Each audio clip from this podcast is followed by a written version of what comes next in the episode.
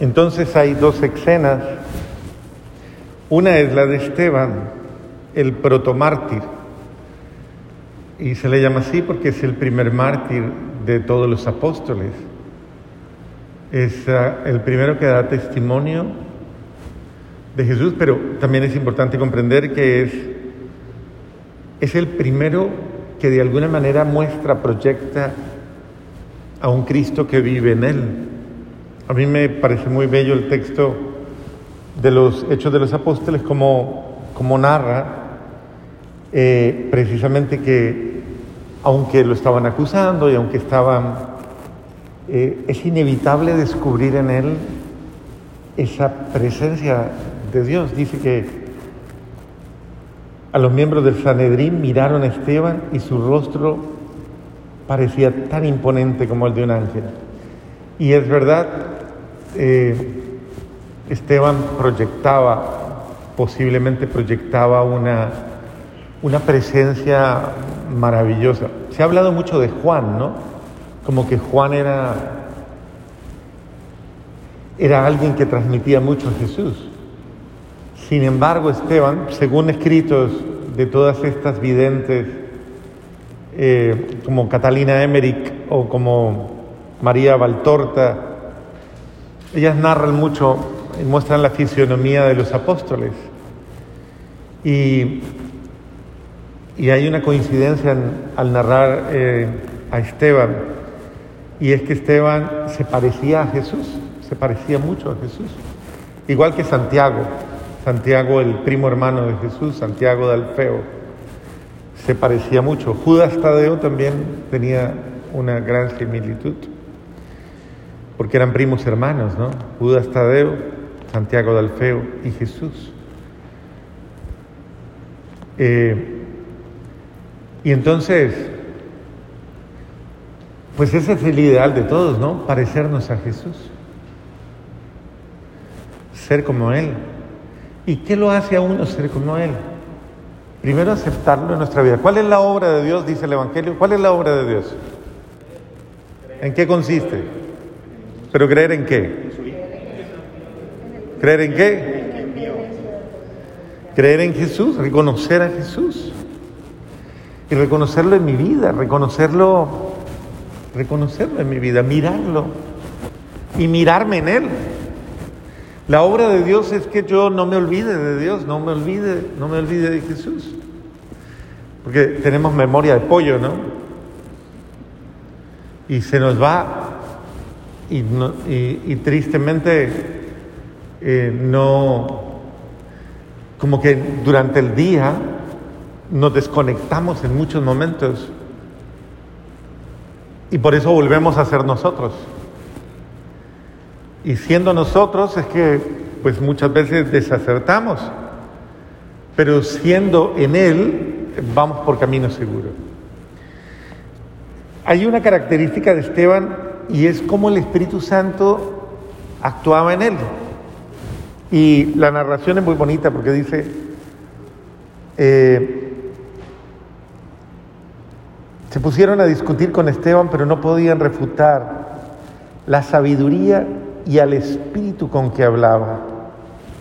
Era una persona de convicciones profundas, con una profundísima capacidad de de transmitir lo que vivía, ¿no? Lo que había en él, la verdad que lo movía.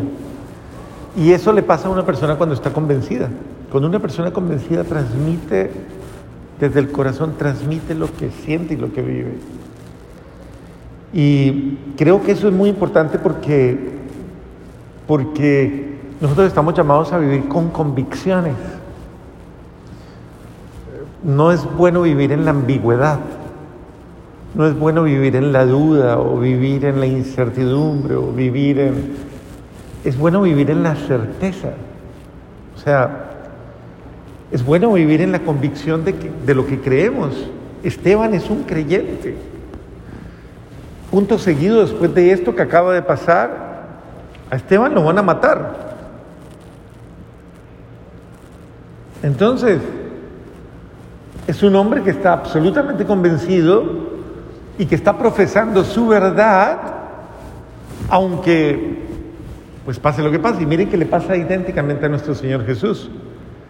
Como no podían eh, contrarrestar con su sabiduría, pues viene la obra del mal, ¿no? Que es acecharlo y tenderle trampa y desacreditar. Curioso, ¿no? Porque uno, viendo estos textos, uno se da cuenta cómo actúa el mal. Lo primero que hace es desacreditar, desacreditar al ser humano, a las personas. Por eso el chisme es tan complicado. Cuando una persona dice cosas incorrectas de otras personas, cuando habla de otras personas, eh, es una persona que le está sirviendo al mal y está creando lamentablemente condiciones de injusticia para, para quien se ve afectado por esos eh, comentarios deliberados de alguien que sin criterio, en un momento determinado, simplemente le da por hablar y por decir tontadas de las otras personas. Por eso dicen, si no va a decir algo bueno, mejor que se calle.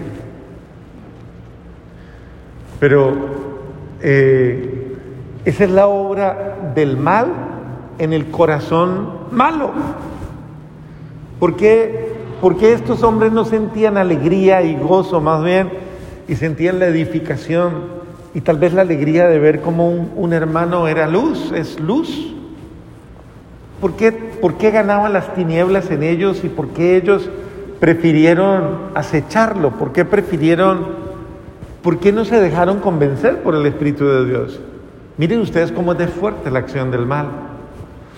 Como cuando el demonio actúa puede obsesionar a una persona con hacerle daño a otra.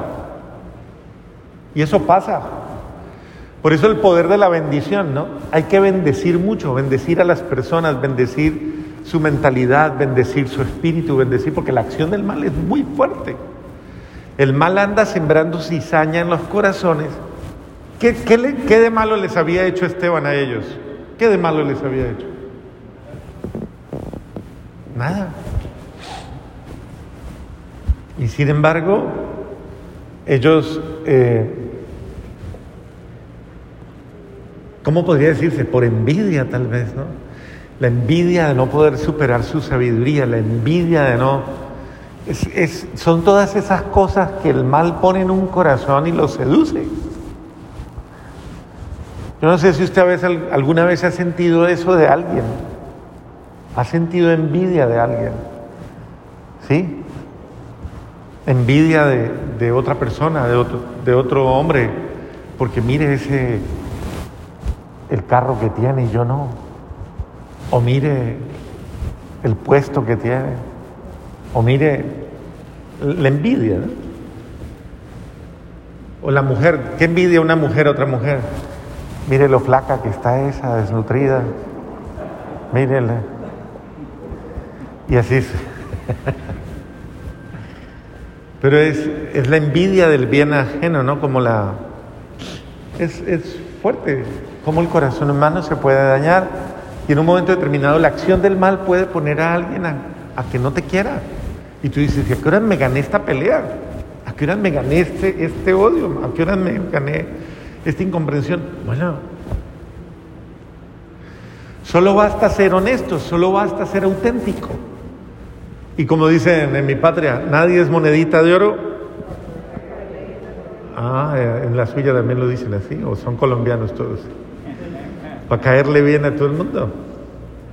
Entonces, eh, es decir, uno se puede ganar, ganar eh, desamores sin, sin. Pero eso es fruto de la acción del mal.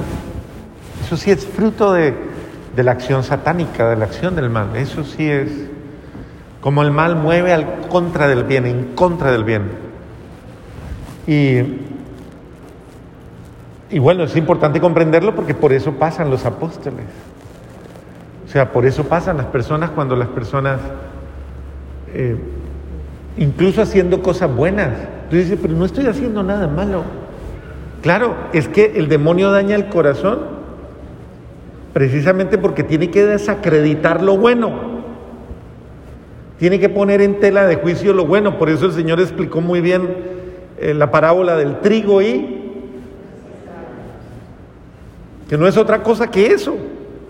Cómo el mal va poniendo la semilla mala en el corazón, en el alma y en el espíritu, en la mente de, eh, precisamente para que tenga un mal sentimiento o una aversión o una...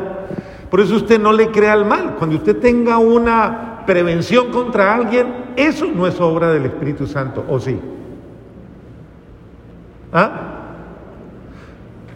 Le voy a hacer la pregunta sutil, delicada, suave y... ¿A usted le cae mal a alguien? ¿Le cae mal a alguien? Y usted piensa y dice, ¿ah? Que si le llega a pasar algo malo, usted va a decir, no me alegro, pero siento un fresco. ¿Le cae mal a alguien? No sé, no me respondan a mí. Póndale a Dios y a la conciencia. Si le cae mal a alguien, si usted tiene aversión contra alguien, envidia, lo que sea, alguien, y usted lo hasta se ha referido, ay no, esa muchachita no me cae bien, ay ese señor no me cae bien, ese niño no me cae bien, esa señora me cae gorda, me cae mal, o es que no la puedo ver ni en pintura, es que se me dañó el día, se me cuajó la leche, ¿cómo es que dicen todos?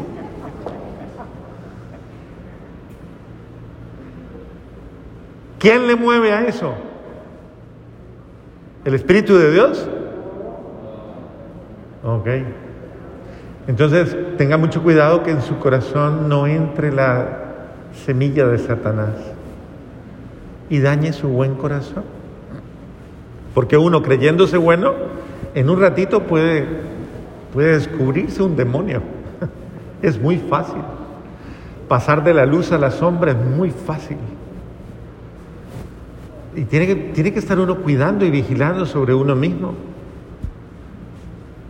Y entonces, eh, esto es importante para que comprendamos que todos los días estamos expuestos a situaciones. Esteban es una muestra de ello. Todos estamos expuestos. Además, así como lo muestra un poquito el texto del Evangelio, la gente, la gente va detrás de lo que le conviene. De lo que le conviene. Mire cómo Jesús les echa en cara, entre comillas, la cosa, ¿no? Les echa en cara la cosa. Y ustedes no me buscan porque, porque estén descubriendo a Dios, sino porque tienen la barriga llena, porque se les llenó la barriga y porque quieren más. Es triste uno tener que, pero es una palabra fuerte de Jesús, o sea, eh, como muchas veces el ser humano no busca al ser humano porque esté buscando a Dios. Lo busca porque lo necesita para algo, porque tiene un interés. Y bueno, Jesús expresa eso, pero muchas veces uno lo ha entendido, uno tiene que entenderlo. Yo personalmente lo entiendo como cura, que muchas veces me tengo que dejar usar. Claro que sí. Y servir de... Porque de alguna manera es servirle a Dios, obviamente en el hombre en el ser humano. Y a veces uno se ve envuelto en situaciones en las cuales uno, uno, uno nota que, pues no, realmente no, no estoy diciendo de ustedes ni de nadie cerca, eso ha pasado en algunos momentos de la vida que uno... Eh, pero, pero esas cosas pasan muchas veces.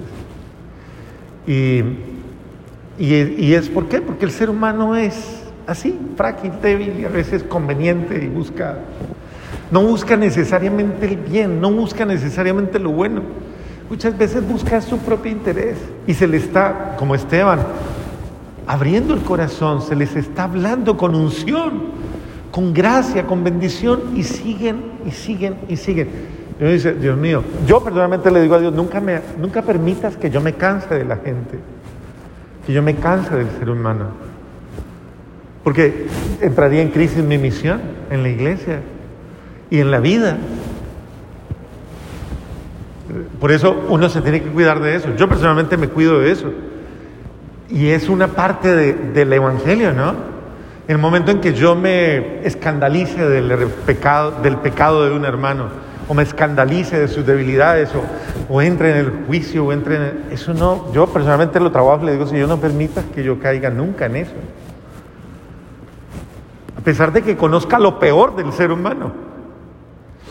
Que yo nunca me decepcione del ser humano, sino que vea en el ser humano a tu hijo amado, a quien tú amas. En la medida en que vamos conociendo a los hombres, vamos conociendo al ser humano y vamos conociendo lo que el ser humano da y no siempre da lo mejor, vamos a tener una tentación de entre más lejito mejor. Y por eso la frase que dice la gente, ¿cómo es que le dice? Entre más conozco, al hombre más quiero, a mi perro, a mi loro, hasta a mi cocodrilo. Pero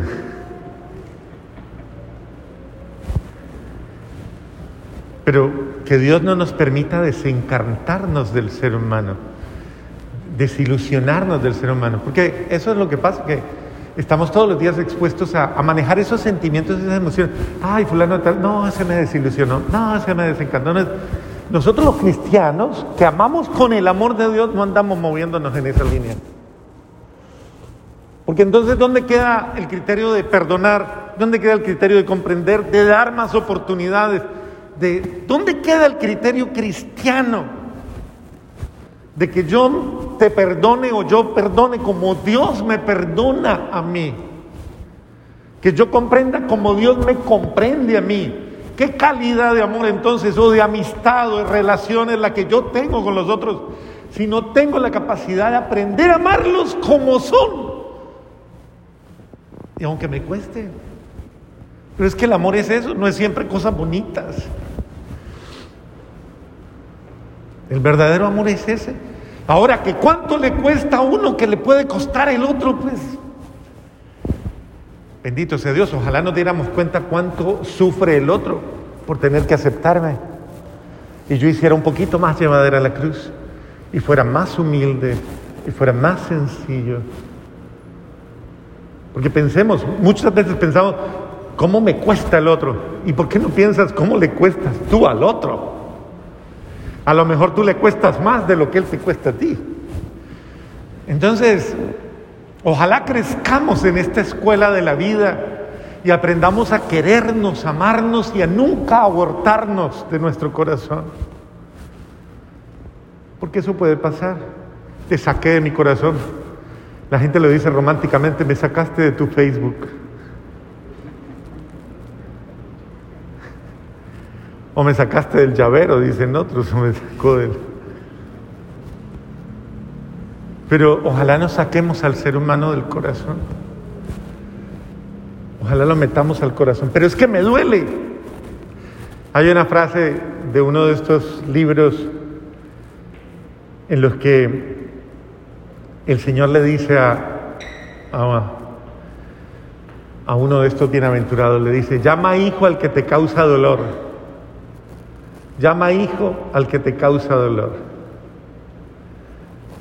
Es fuerte, ¿no?